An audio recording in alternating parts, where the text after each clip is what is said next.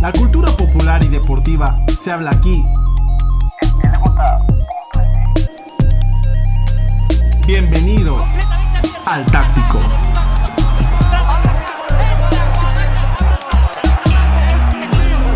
Síguenos en nuestras redes sociales.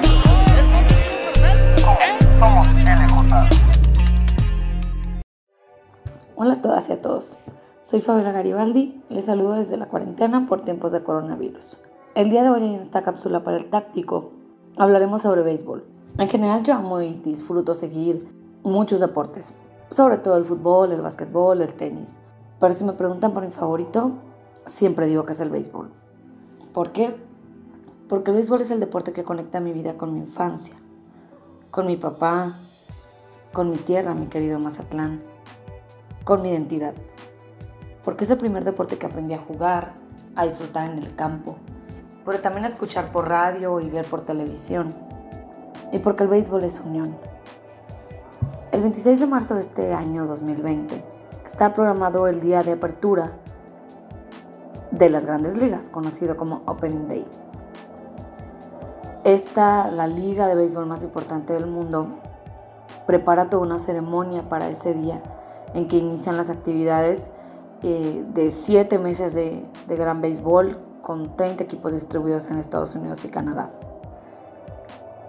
Pero la crisis mundial que ha representado la pandemia de coronavirus, por supuesto que, que ha llegado también al mundo de los deportes y los ha paralizado.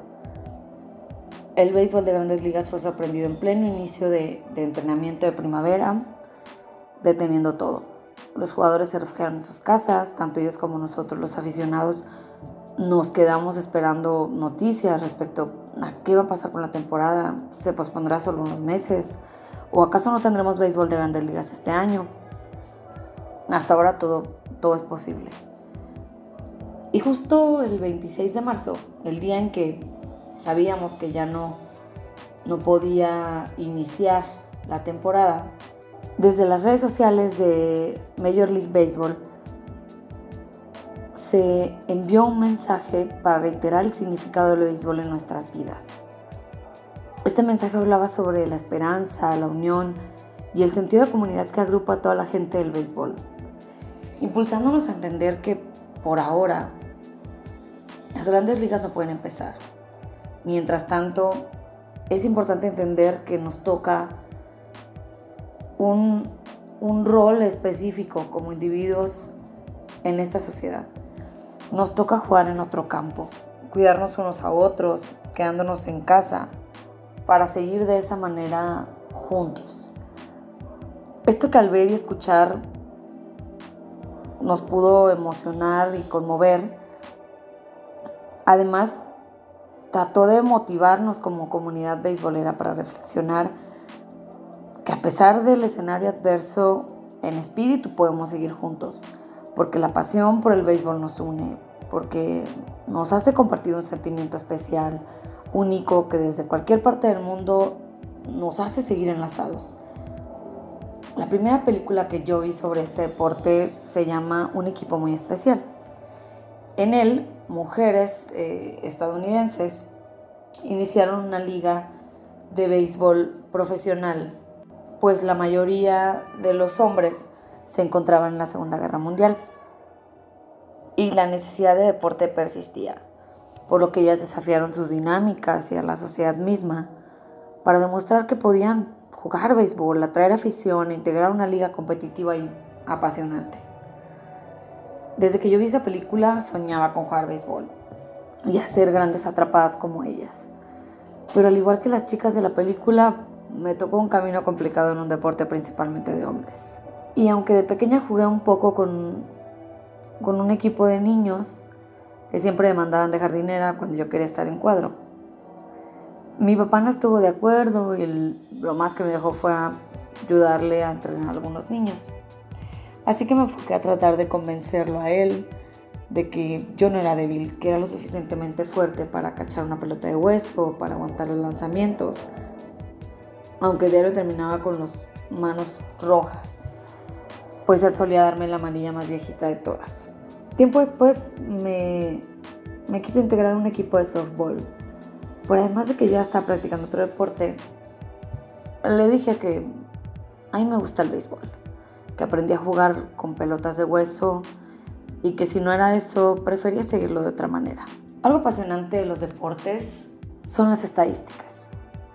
¿Cómo puedes dar seguimiento a las tendencias de resultados, a los comportamientos y desempeño de los jugadores? Pues el béisbol, a pesar de ser uno de los deportes más antiguos, ha sido a la vez progresista al utilizar la estadística para articular estrategias, proyectar y hasta desafiar las grandes chequeras de los equipos que más recursos tienen. Podemos conocer un poco sobre eso en el libro y la película Moneyball, en donde al creer y basarse en estadística, un gerente lleva un equipo con poco presupuesto como los Atléticos de Oakland a los playoffs.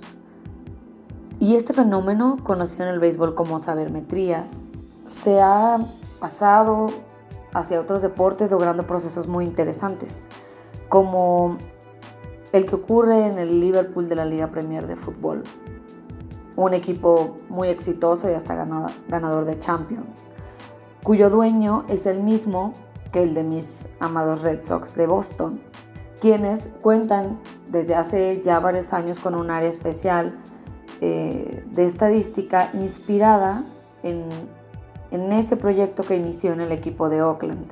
Al ver que, que este uso estadístico podía funcionar en, el béisbol, el dueño también em, colocó un área especial de estadística en, el Liverpool y, y, hay distintos artículos sobre cómo se ha dado este proceso de, interacción del área estadística del Liverpool con, con Jürgen, Klopp en particular, el, el entrenador actual del Liverpool, y cómo se ha ido aprendiendo y se han ido interesando más en, la estadística también para el fútbol.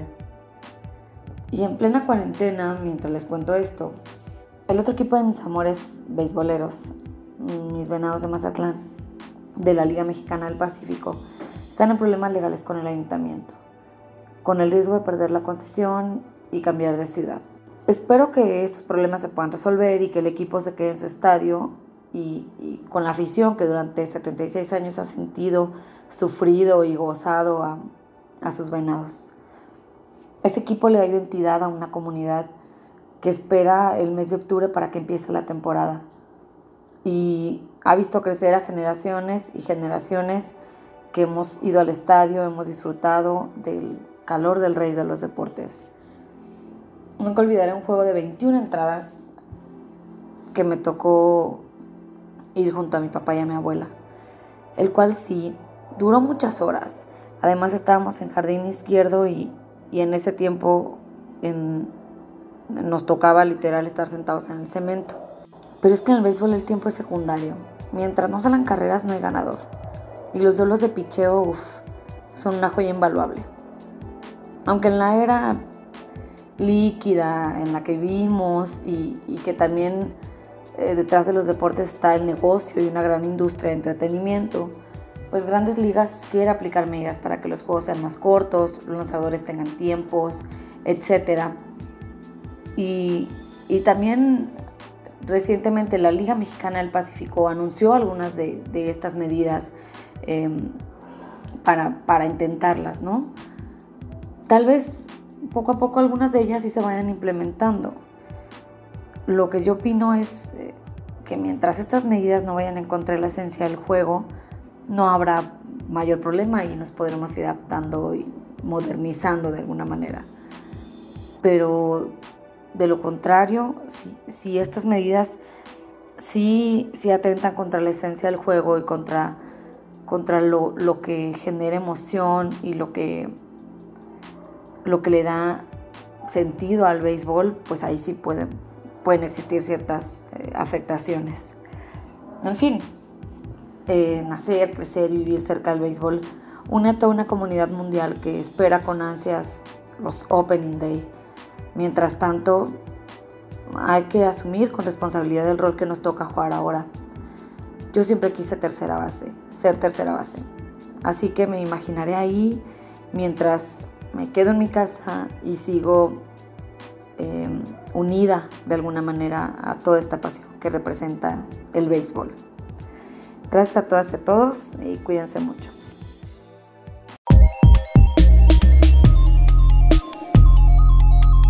Gracias por escucharnos y sintonízanos la siguiente emisión de